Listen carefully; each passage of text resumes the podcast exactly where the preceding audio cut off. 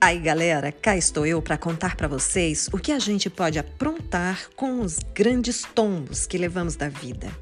Juntar cada caquinho do chão e transformar em obras de arte. Feche os olhos e ouça.